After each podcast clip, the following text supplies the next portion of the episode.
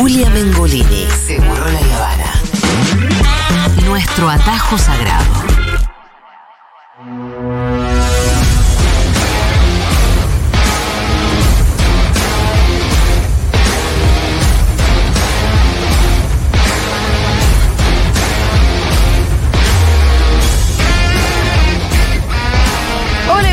¿Qué tal? ¿Cómo te va? Bien, ¿vos cómo estás? ¿De qué se ríen con Dieguito? ¿Qué... De que Diego me dijo algo y yo le iba a Rivalidad responder una grosería, pero justo prendiste el micrófono, entonces, Él lo aprendió.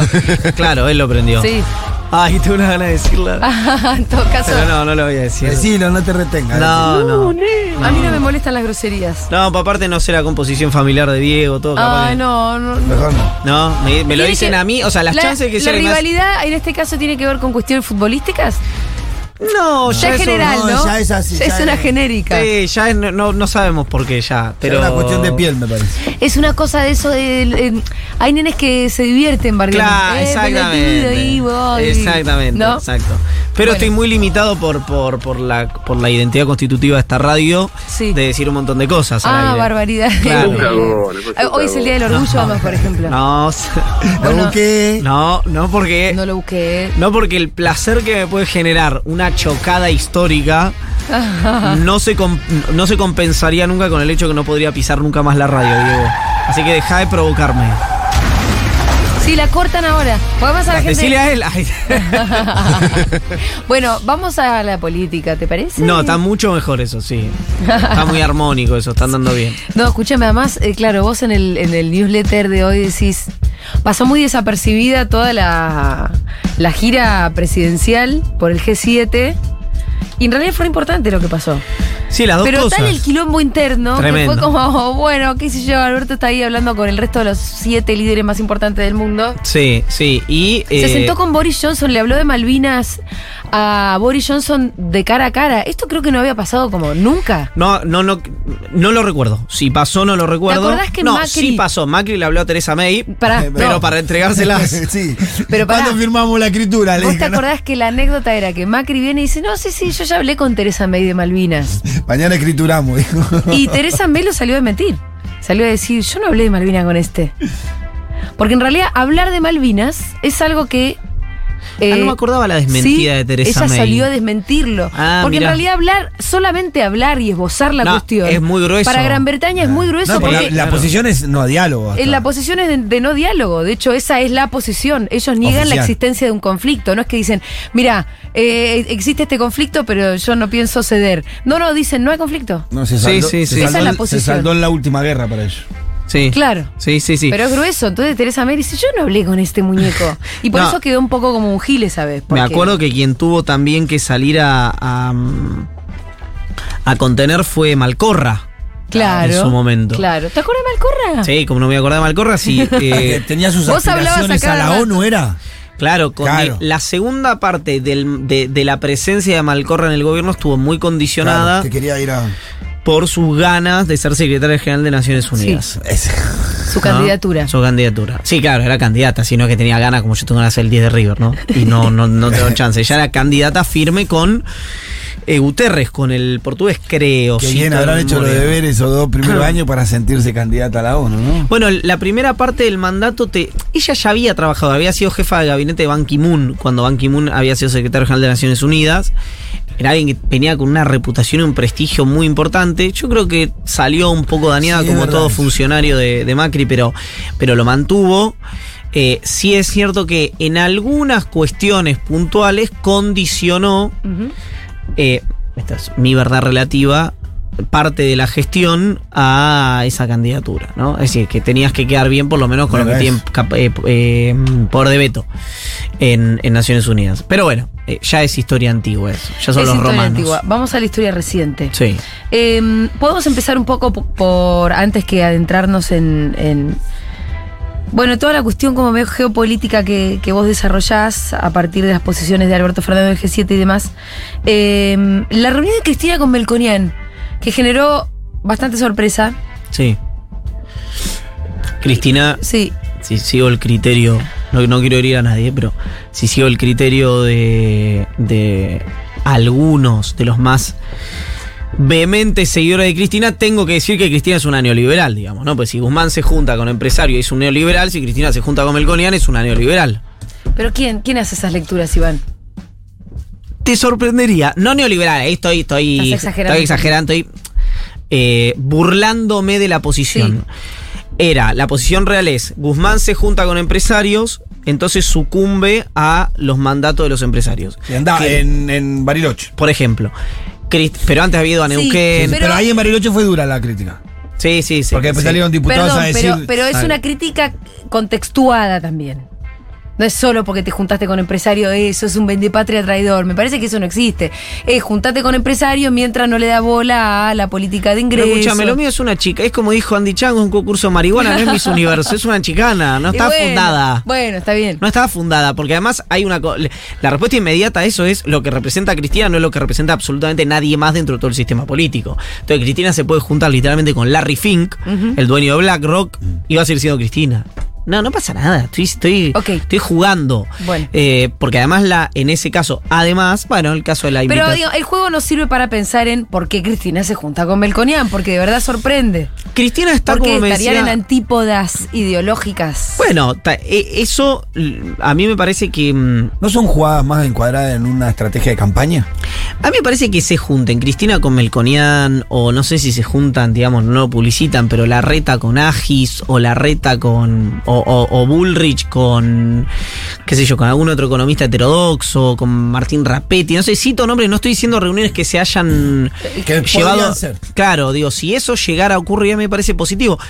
Por varios motivos, primero, porque a todas luces, yo creo que el modelo kirchnerista funcionó hasta un momento, después se empezó a fagocitar a sí mismo, y que el modelo de Macri directamente no funcionó. Entonces, si vos tuviste un modelo que funcionó a medias y un modelo que directamente no funcionó, bueno, no estaría mal aprender conjuntamente de quienes tengan ganas de gobernar la Argentina el año que viene. Y además- sea oficialista o ¿Y sea podés opositor. ratificar inclusive o no tus críticas hacia el modelo económico también? Absolutamente. Porque seguramente que uno de los temas que habrá tocado Cristina con él habrá sido, che, cómo ve la economía y a ver si vos ves lo mismo que yo y si estamos un poco de acuerdo en algunos puntos. Exactamente. Yo creo que nadie va a que- criticar más, eh, más eficazmente y, y- y que Melconian en una charla a sola con Cristina, ¿no? Es el que te puede decir es acá, acá, acá y allá. Además, también hay alguna cosa que es que más allá de los posicionamientos Perdón, ideológicos. notaste, ¿no? ¿Qué cosa? Lo melconianista que es Salvatierra. No, digo. Melconian es el que más eficazmente puede criticar la economía y decirte ¿Y el problema está acá, acá, acá. No, bueno, pero uno podría, uno podría pensar que lo puede hacer, qué sé Después yo. vos podés estar de acuerdo o no con esa crítica, ojo. Después Ah, podés decir, ok. ah, cierto, cierto, no. Pero Ah, el tipo ok. que se va a sentar y a decirte, ma- creo yo. Ok, de hecho, ¿por qué te digo sé, esto? el viceministro de Economía, si lo sienta Cristina, ¿qué le va a decir? No, bueno, pero vos bien, podés no con- macroeconómico, No, crece, pero, pero, crece. no, a pero me refería. no le hace justicia a tu inteligencia decir que el único economista al que se puede juntar Cristina es funcionario. No, no, no. O sea, si se junta Agis, Agis- o se junta Rapetti, Pero- o se junta Bocio. No le gustó algunas cosas que dijo. Nada, casi ninguna le gusta. eso, sí, obvio. Pero a lo que voy es, eh, fuera del chiste de lo de Melconian, Sí. es tan cierto lo que dice Pitu, que la crítica de Melconian al modelo económico fue tan dura, pero la respuesta de Cristina, por lo que pude saber, ella entiende que lo que plantea Melconian no es solamente inviable políticamente, sino que es inaplicable desde el punto de vista ya de, de- de a que se enfrenta con un problema inmediato que es la realidad. ¿Y ¿Cuál Ahora, es el planteo de Melconian? bueno, eh, hay un montón de cuestiones, ya las ha explicitado. No sé, quiero ser enfático, no sé cuál fue el planteo que le hizo Melconian a Cristina en la reunión con Cristina. Sí sé otra serie de planteos que ha hecho Melconian en reuniones con empresarios vinculado a su rol como titular de IERAL dentro de la Fundación Mediterránea. Nunca pasó. No sé si nunca. Creo que desde que Caballo fue el enviado de la Fundación Mediterránea en su momento con Arcor como, como eh, mandamás, digamos, si crees, de la fundación que tiene asiento en Córdoba. Como jefe del programa económico que derivó en el colapso del gobierno de la Rúa, no había habido algo tan explícito. Es decir, la Fundación Mediterránea lo llamó el un programa económico de gobierno, en este caso acompañado por eh, empresas como Arcor, empresas del sector bancario y empresas del sector de laboratorios. Es decir, es el programa del establishment, hecho y derecho. Después hay otros economistas que comandan centros de estudio financiados por empresas puntuales, pero que no es un volumen tan grande como el que tiene la Mediterránea. Entonces, ahí ya hay Lo un punto que me parece carrera con la interesante. Kunza esto. ¿Qué cosa? Lo pone en carrera con la Kunza, ¿no? Bueno, eh, eh, si uno mira y, y- y, digamos, infiere lo que dicen en público y en privado los, los diferentes La candidatos. vendría a ser el, el que se venía nombrando como candidato a ministro de Economía de la Reta. Exacto. Y Macri sería de Melconian. Supone. Eh, Melconian sería de Macri. Pero puteó bastante, Macri. O Bullrich, o, o Melconian podría ser también de Bullrich. O también. ¿Qué quiero decir? Cuando vos estás lanzado en una carrera en la que no hay tantas diferencias entre quiénes son los. eh, perdón, la- no hay tanta diferencia entre la manera de ver la economía y el mundo de los, dirige- de los economistas que están en el menú de opciones. Es el caso de Lacunza y Melconian, que alguno me dirá, no, bueno, pero Lacunza es un poco más moderado. Está bien, pero yo te podría decir, Melconian tiene más eh, habilidades políticas de las que tiene Lacunza para el trato. Lo demuestra que cuando él se va del Banco Nación, El- gremio, el gremio, sí. ¿no? El gremio lo despide con aplausos, ¿no? Es, un- eh, es un hecho que, no, que, que otra vez... Es más, me parece que Palazzo en alguna vez, en alguna declaración Sí, pública, sí. habló bien del tipo. Sí, claro, indudablemente. ¿Eso qué significa? Otra vez, como las reuniones que se tienen con gente que piensa distinto, que Palazzo ahora piensa la economía como Melconian. No, piensa que Melconian como director de Blanco Nación tuvo una relación con el gremio que habla de la amplitud y de la apertura de ambos y de las habilidades políticas también de ambos. Entonces, voy a decir, bueno, eso es exportable de un banco de capital nacional del Estado a el. Y no sé, no tengo la menor idea. La verdad es que no está claro. No, y después también cuando argumenta por qué se fue del Banco Nación. Y cuando hace poco argumentaba por qué, que era que querían que Macri quería meterle mano a la plata del banco, que él no lo dejaba, también lo deja mejor posicionado, inclusive con los trabajadores del Banco Nación. Exactamente. Creo que ese debate se debería haber dado en ese tiempo cuando él se iba para dentro del Banco Nación y los trabajadores sabrían eso. Exactamente. Bueno, en, en aquel momento se planteó bastante abiertamente eso, nunca dicho en on hasta después de pasado unos meses, pero lo cierto es que a mí me parece que la reunión que la pide la presidenta de la Fundación Mediterránea, Pia Astori, a través del Pipi Francione, el intendente Herón, su intendente peronista de Córdoba, que le hace el puente con Cristina, tiene que ver con dos cosas puntuales. Una, el tanteo de Melconian diciendo, bueno, hasta dónde sí, hasta dónde no. Pues si yo gano, quiero hacer esta, esta y esta reforma. Necesi- Necesitas un acuerdo, un consenso con el peronismo para alguna reforma seguro. O por lo menos que mm, te diga, mira, no, yo te voy a votar en contra, pero no te voy a prender fuego la ciudad. No, no porque que se entienda rápidamente, no porque haya siempre una decisión en base a la extorsión desde el punto de vista de la praxis de, de la, de la toma de la calle, sino porque tiene en su memoria emotiva el PRO la reforma jubilatoria del 2017, La donde más 16 toneladas de piedra. Las toneladas 14 de toneladas de piedra. Los otros dijeron 16, por eso la van subiendo. que eh, Macri dice, ahí empezó el derrumbe de mi gobierno. Entonces, ¿qué, está, qué dice Melconian? Bueno, para, si yo voy a hacer una reforma, vos me vas, siempre desde el prisma de la oposición, vos me vas a tirar 14 toneladas de piedra y me vas a detonar la posibilidad que... eh, porque hay una cosa Porque cierta... Melconian ya se siente como posible ministro de Economía. Sí, claro. Sí. Mucho respaldo. Sí, sí, sí. sí. Yo Sí, creo que tiene mucho más respaldo que la Junta. Te insisto con algo, si gana la oposición, Mm. Los dos hoy, hoy, hoy quienes puntean para ser ministros son la Cunza y Melconian, Melconian y la Cunza, ser ministro de Con cualquiera que gane Bullrich, Macri, Larreta. Bueno, para mí la diferencia ahí es que Ay, qué miedo. veo más probable que la Cunza sea, perdón, que Melconian sea número puesto con Macri que que la Cunza sea número puesto con la Reta. Por más que la Reta, perdón, en todos lados, Dice que en todos lados dice el jefe de mi equipo económico es Hernán Lacunza. Sí, pero la reta necesita alianzas para poder armar un frente de gobierno y va Ahora, a tener que perdón, entregar ministerio. si Melconian se va del Banco, Banco Nación, Sí. más o menos, con desacuerdos, entiendo yo, Sí. ¿por qué sería el ministro de Economía en un próximo gobierno? ¿De Macri? Sí. Bueno, porque uno de los desacuerdos que tenía, ahora parece que con esta órbita Melconian es- no es progresista, es que Melconian Sí. decía que había que haber una política de shock, Claro. una política de un ajuste mucho más, Ah, mucho más y fuerte. ahí donde el gobierno no quería ajustar tanto. Era el gradualismo, ¿te acordás que Y era lo la otro discusión? tenía que ver con Sí. que el gobierno quería disponer con los fondos del Banco Nacional. Claro, pero digo, eh, eh, eso por lo cual se va. Pero la diferencia de él con el equipo económico, por el Era cual, el shot o por el cual. Melconian no es ministro y es Prat Guy, tenía que ver con eso. Ok. Pues para definir la reunión, Melconian dijo una frase eh, en ON que dijo: eh, no le voy a, no le voy a cambiar, no, no voy a cambiarle una, a una señora de 70 años no le voy a cambiar la manera de pensar. No le voy a cambiar la manera de pensar a una señora de sete- de 70 años que piensa hace 30 años de la misma manera. Sí. Así dijo. Sí, sí, Me parece que exactamente. define claramente cuál era la reunión. Entonces la reunión tenía que ver con un próximo ministro de Economía tanteando como con la jefa de la oposición que él siente que va a tener. Bueno, exactamente, esa es la posibilidad. Eh, Y, por la- y- y- y le- se la pide él a Cristina. se la pide Piastori Bueno. al Pipi Francioni. Pero en realidad la quiere Melconian. La reunión fue. ¿Cómo, cómo? No importa quién la gestiona. Ah, sí, era para que La hablen Melconian y Cristina. Sí, sí. Y Cristina se lo otorga pensando que por ahí se estaba sentando a hablar con el próximo ministro de Economía. Bueno, eso habría que preguntárselo, no la puedo No. interpretar, habría que preguntárselo a la vicepresidenta. Ahora, sí hay una cosa que está pasando con Cristina, Mm. Que se está juntando con mucha gente, ¿no? se está juntando otra vez como previa a la constitución del Frente de Todo con todo el mundo. Porque yo, eh, digamos, Por fue- eso no está dentro de una estrategia de campaña. no juntarse sé si campaña, una estrategia política, to- todavía no sí. de campaña.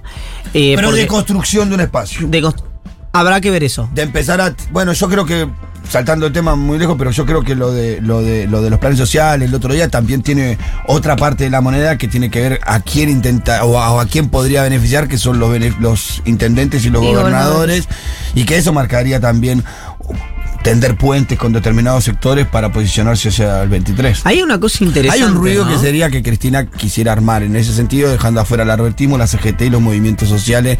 Por lo menos esa es la lectura que tienen algunos actores En realidad, en eh, la próxima experiencia electoral hacia 2023. En realidad eso se, eh, se gesta al revés. La creación, el planteo de Cristina mm, y el apunte contra los movimientos sociales, una de las hipótesis, además la que dice Pitu de consolidar el vínculo con gobernados e intendentes, es que hubo una convocatoria, así como el rondín que está haciendo Cristina, de, por lo menos yo sé de tres personas, y me imagino que si se lo dijeron a esas tres personas, que no son tope de gama, deben haber hecho una ronda más larga, y eso, el grado de separación con Cristina es uno, experiencia política nueva con los movimientos sociales como protagonistas, como dispositivo político, con una sola presidencia, la de Cristina Kirchner. Entonces, si esto es así, la versión que tienen Navarro y Pérsico por Cristina ¿Me no es una volver a novedad. explicar que me perdí? Que el, digo, los movimientos tienen con el Evita eh, como, como punta de lanza de esa estrategia una intención absolutamente legítima, porque el kirchnerismo a veces impugna el deseo que tienen las organizaciones sociales de participar activamente en la vida política argentina, a mí me parece un error. Es decir, absolutamente legítima de participar institucionalmente, activamente, y que los diputados que ponga Levita ya no los pongan eh, porque van en listas con Cristina. Porque digo, Levita cuando fue, la única vez que Levita no pudo meter diputados fue cuando fue en una lista que era distinta a la de Cristina. Sí. Que fue con Balibuca, que entró Balibuca en la, en la cosa de Randazo, en la elección donde acompañó Sí. a Randazo. Entonces, me imagino que ahí hay una idea de decir, che, nosotros también podemos. Y de participar activamente. ¿Qué dicen? Bueno, sin Cristina. ¿Qué, se- qué es sin Cristina esa decodificación? Puede ser, voy a una paso, ¿no? Que es lo que creo que es la, la, la- la versión más eh, explícita del comunicado de Levita. O puede haber otra que es, bueno, se arma otro espacio. Que lo veo más raro eso, yo. Arma- en cuanto al en lo- el comunicado que dice, habla del armado de un espacio político. Exacto. Ahí. Ese que fue el comunicado post declaraciones de Cristina. Bo- Ahora, ahí lo, hay que, algo. lo que acá nos preguntamos es si ese, ese espacio político jugaría dentro del frente, que ya no sabemos qué frente es. Suponemos que sí. Bueno, eh, tampoco ahí. Hay dudas que sí, sí. Hay Hay, dudas que- dudas sobre las pasos, o sea. Ha ido sobre espacio, ha ido sobre el frente de todos, ha ido sobre todo. Por eso ahí no se le puede caer solamente a los movimientos sociales respecto a este armado, porque nadie sabe si el kirchnerismo va a estar en el frente de todos, si Massa va a estar en el frente de todos. Está todo en discusión, Mm. pero no sabe si el frente de todos va a llegar como una unidad tal. No, está todo medio extraño. Ahora, sí lo que te parece más propicio a romperse que otra cosa, porque si vos lees las declaraciones que se vienen dando después de la de Cristina, algunas declaraciones son peores que la de Cristina y no parecen bajar en. No, no, todo nivel. escala. Cada vez es peor. Todo escala. Llega un punto que yo la veo muy difícil de reconciliar. Yo sé Por que eso. la política reconcilia todo, que en las políticas hay defensa de intereses y que hace política sabe que a veces se tiene que sentar con. No hay enemigo con el cual no te puedas sentar nunca, ¿no? Correcto. Pero digo, hay cosas que se empiezan a decir que ya son complejas, pues ya son personales. Yo no la veo.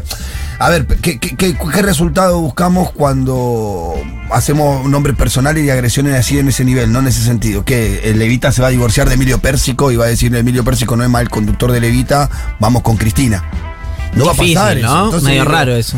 Hay situaciones que van a ser irreconciliables, me parece que seguimos así. Es probable. La pregunta ahí es eh, qué destino tienen eh, lo- todos los dispositivos sin uno con el otro. Uno Claro, podría decir, perdés. porque, porque está la carta, ustedes recordarán, la- supongo que todos leyeron la carta del hijo del chino Navarro. Se comparte uno. me parece- ¿Qué? No suma, no suma. ¿Pero la leyeron o no? No, no la leí. La que puso en el Facebook. Sí, Eh, La de la tía, borra- eh, la tía enojada gritando en la punta de la mesa. exactamente. No ayuda tampoco. El, chino, nada. el, ¿Qué el hijo del chino Navarro, que planteemos una situación. El hijo del chino Navarro es un dirigente social. Perdón, no- ¿cuándo la publica? Ayer o antes. Ah, no, no, al otro no, día. al otro día. Al otro día Al de otro la día. declaración. El a, los dos martes. días, a los dos días de la declaración de Cristina, creo. que martes o miércoles de la semana pasada. Sí. Eh, ¿Qué pasa en ese momento? Publica una carta muy dura contra Cristina. La tía que grita en la punta de la mesa, que no sé, que habla de Que que, sin entender. que no entiende, habla de la corrupción, dice que no es lofer, eh, dice, eh, bueno, y en un momento de la carta, el hijo del chino Navarro dice, no formamos parte de la elección de Scioli, no formamos parte de la elección de Alberto, aunque acompañamos, y no formamos parte de la derrotada Unidad Ciudadana del 2017. De todo, que a mí me parece un exceso, pero no importa lo que me parezca a mí, hay una cosa sí que es indiscutible, que es, no, no formaron parte de la Unidad Ciudadana derrotada en 2017, que sacó 38 puntos, pero formaron parte del derrotado Unir de Florencio Hernández, de cumplir, perdón, de Florencio Hernández, sacó 5. Entonces, ahí hay un descalce entre lo Sí, que... que, que después hay una lectura sobre eso, que la lectura es, que es muy, muy, muy miserable, eh, le hicimos perder. Que ¿Quién dice? ¿Lo dice? ¿Vos decís que lo dice él? Randazo, el espacio de Randazo. ¿Pero vos decís que eso sugiere Navarro, hijo? No, no lo dice textualmente, pero, pero es una lectura. pero es como- El como- valor más grande que le encuentran a muchos a esa jugada Es es hacerle, per- hacerle perder. Que tampoco está bien y no es bueno. Digo, es una cosa de loco, es una cosa de loco. Sí, sí, que... Una cosa de loco. O sea, Como que se lo suma como una medalla claro, te- me nuestra cuelgo una medalla que vos perdiste. Yo Claro. te hice perder a vos. Sí, es raro como, como, como Pero hay, es- es- es- Sí. esa lectura existe, es real, eh, se cancelan en esa, en esa Claro, claro. Bueno, todo este esquema, digamos, donde está todo muy, muy, muy deteriorado, insisto, quiero ser enfático con esto, uno no puede eh, señalarlo al chino Navarro como el hacedor de esa carta porque el hijo es una persona adulta que ya es un dirigente por sí mismo y tiene acceso a sus redes sociales, digamos, puede hacer lo que quiera. Ahora, no, no contar quién es sería raro, porque es como. Es como cuando decíamos la Colo cubría. ¿Es una militante de sociedad histórica? Sí. ¿Tiene legitimidad por fuera de Pérsico? Sí. ¿Es diputada provincial? Sí. ¿Tiene capacidad territorial? Sí. ¿Es Pero es la compañera de Emilio También. Pérsico. También. Es No contar eso, ¿no? Es- es- sería extraño. Eh, y, lo, y lo mismo puede aplicar para cualquier dirigente de cualquier espacio político. Sí, para Moritán. Malena no es Galmarini ma- es para- una dirigente que. eh, Pero además la mujer de Sergio Massa. Y sí, digamos, las relaciones. Cuando son sociedades políticas, además de ser. So- es relevante marcarlo. Es relevante El- marcarlo. El, hijo del chino Navarro no es que milita en el PRO. Sí, o tiene un local. O tiene con un, su padre. No, tiene un restaurante. Milita en el que- Evita. Que, que escribe lo que quiere, que se dedica a la actividad privada. Bueno, qué sé yo. no, y, se formó políticamente con su papá y hizo un aliado político de su papá. Sí, sí, sí, sí. Digamos, Bueno. no podría pensarlo que. Además, Uno se puede imaginar que el papá estaba enterado de la carta que iba a No, publicar. yo eso creo que no. No, no sé. No, lo que sí No también- necesariamente, Lo que sí también poniéndome en el lugar de él, a mí me parece que la carta fue desacertada, que me parece que los movimientos sociales no deberían haber contestado la agresión, se deberían haber mantenido callados, si alguno se sintió tocado personalmente, debería haberse salido a defender solo, como creo que en algún punto lo hicieron Emilio y lo hizo por otro lado Chino Navarro, y lo demás seguir haciendo lo que estamos haciendo, no es afortunado. Ahora también no es agradable ver eh, sean ciertas o no, después las acusaciones al padre, ¿no? Me parece que las redes lo apuntaron al Chelo Navarro y lo, Re- ma- lo maltrataron por todos lados, sí. En las redes. Con nombre Creo, propio. Sí, creo que fue el más maltratado de toda esta situación fue el Chino Navarro. Pero con nombre. Hubo Sí, dirigentes. con fotos de él, con to- todas las redes, eh, compañeros, yo los conozco, militantes de distintas organizaciones, apuntaron al Chino Navarro y fue al que más le pegaron de todo. Claro. La verdad. Bueno, Porque aparte aparece la foto en la presentación del libro de Burley, en donde él está metido entre todos los Sí. Vidal, todo eso. Y aparece en otra foto, de, y el chino está en todas, pero bueno, es el que más le, más, más- Claro. más le pegaron. Ahí hay un punto interesante que uno podría decir, con todo este track record, digamos, uno podría perfectamente pensar que no se olvida, pero toda esta situación que el kirchnerismo le señala al movimiento Evita, Ya como estaba le en el señala- 2019, ¿no? como le señala a Massa o como le puede señalar a intendentes o gobernadores, queda tapada por la constitución del Frente de Todos. Claro. Claro, bueno. Porque si no... Lo eh, decíamos acá, es como, bueno, vos podés, eh, esto, podés traer un montón de cuestiones del pasado. Pero la verdad que si arma- una vez que armaste el frente de todos, todo eso tiene que quedar en el pasado. claro, ¿cuál es la diferencia? Y por eso yo creo es que como tiene que que, yo me ver con arregle eso con, que estoy con lo que diciendo. pasa, ¿no? Es como los matrimonios, es como yo me arregle con, con mi esposa por algunas cuestiones que, que pasaron y después me las volvás a reclamar, Sí. me las volvás a reclamar. Es imposible llevar adelante este matrimonio así. Bueno, por eso creo que hubo cosas nuevas, que es lo que yo les estoy diciendo. Que no tiene que ver solo con lo que pasó, que no se olvida, sino con lo que está pasando, que es una suerte de minería de información de las organizaciones diciendo, nosotros queremos ser protagonistas y sin Cristina. Que perdón, es algo que eh, lo han dicho en infinidad de ocasiones muchísimos actores que Cristina es el pasado. No es, no es novedoso. Lo dijo Mansur en 2016. Ahora, también te Navarro lo, mandó- la mandó a jubilar. Perdón, te lo Claro. desmiente cada vez que Cristina dice dos palabras y se arma el tole tole que se arma. Si hay una cosa, vos podés estar de acuerdo o no de acuerdo. Si hay una cosa que Cristina deja clara cada vez que habla, es que no es el pasado. Eh, aparte Digo, es porque, perdón, el presidente estaba en el G7 dando discursos de importancia planetaria.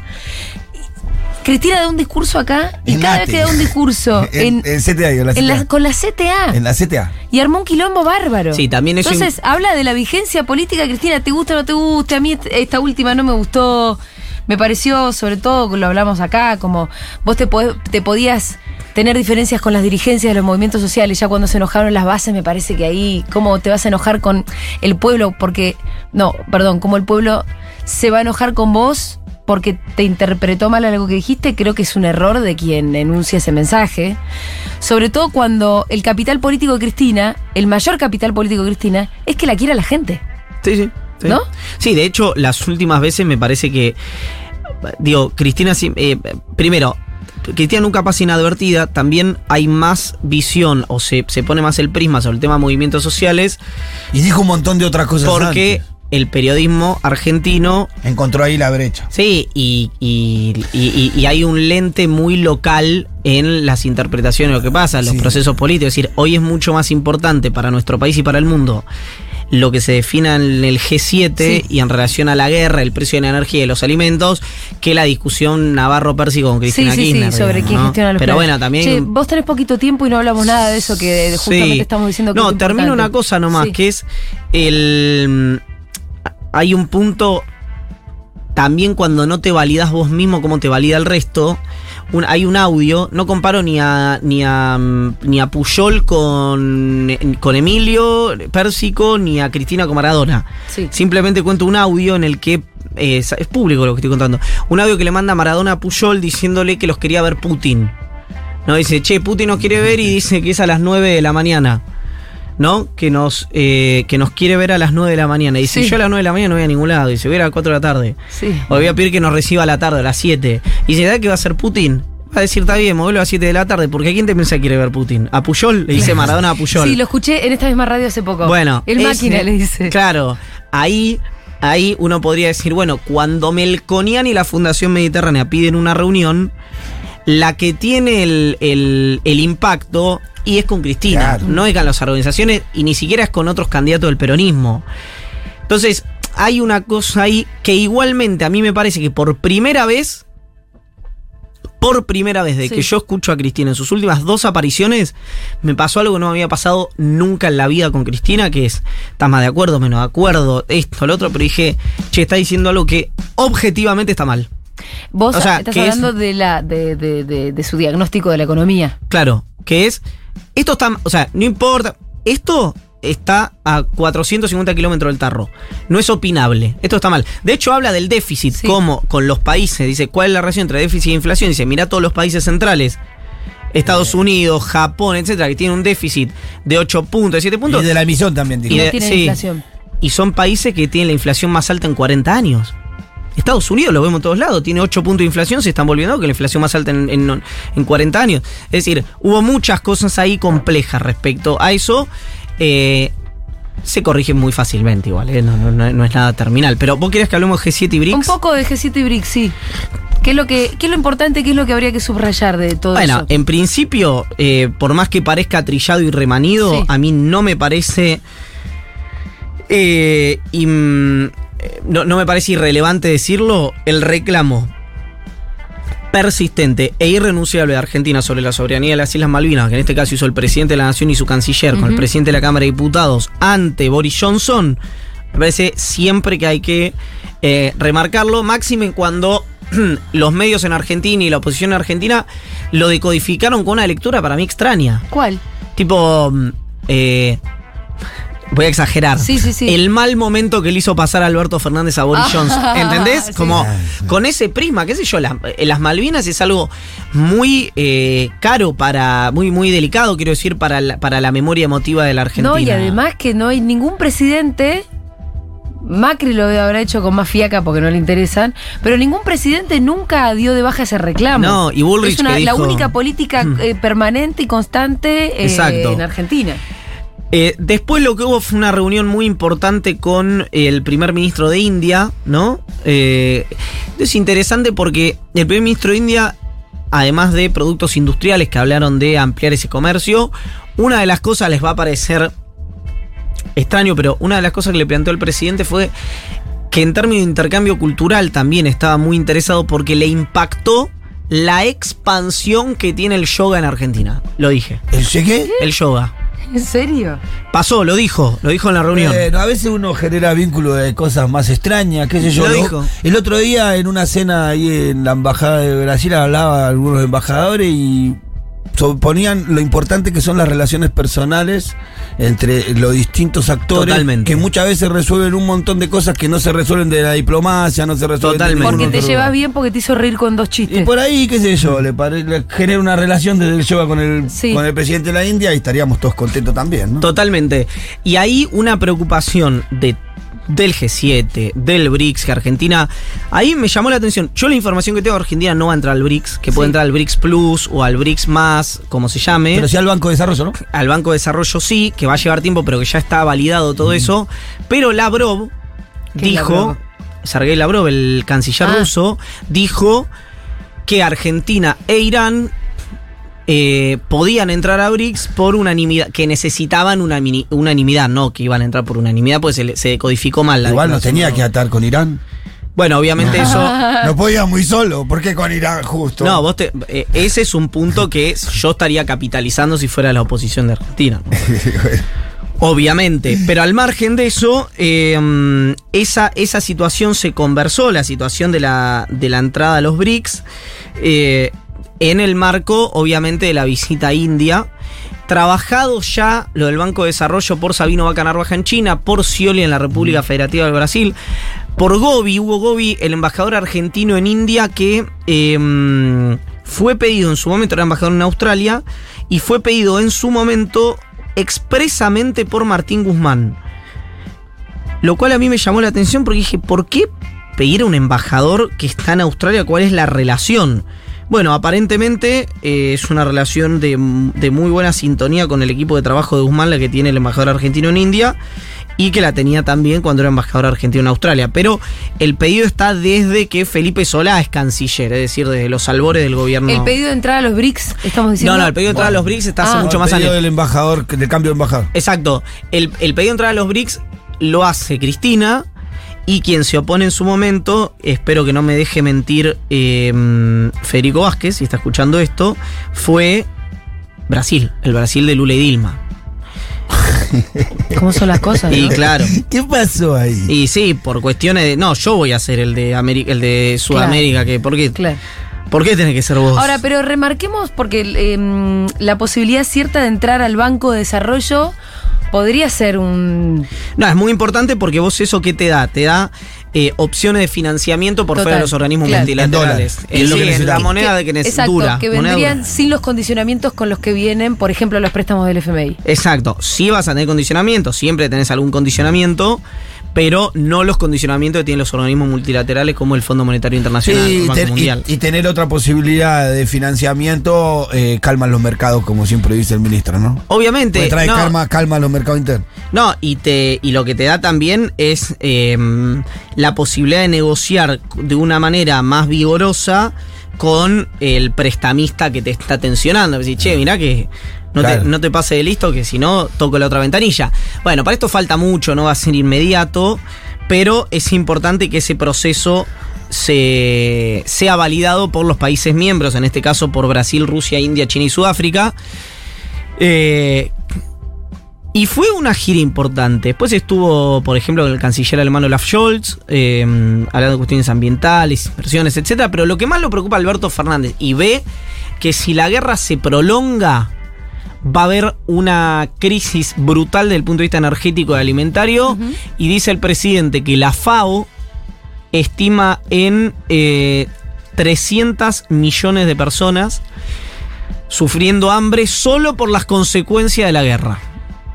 Entonces, eh, ahí hay un punto importante porque es un- una, una crisis brutal en la que ya la naturalizamos porque no tenemos la, la como...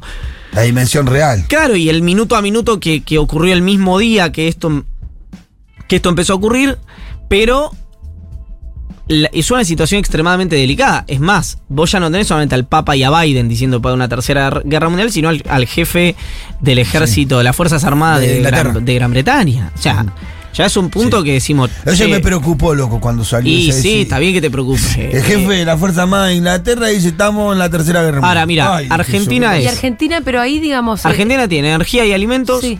Bien. Es lo suficientemente rica como para no ser invadida y lo suficientemente pobre como para no invadir.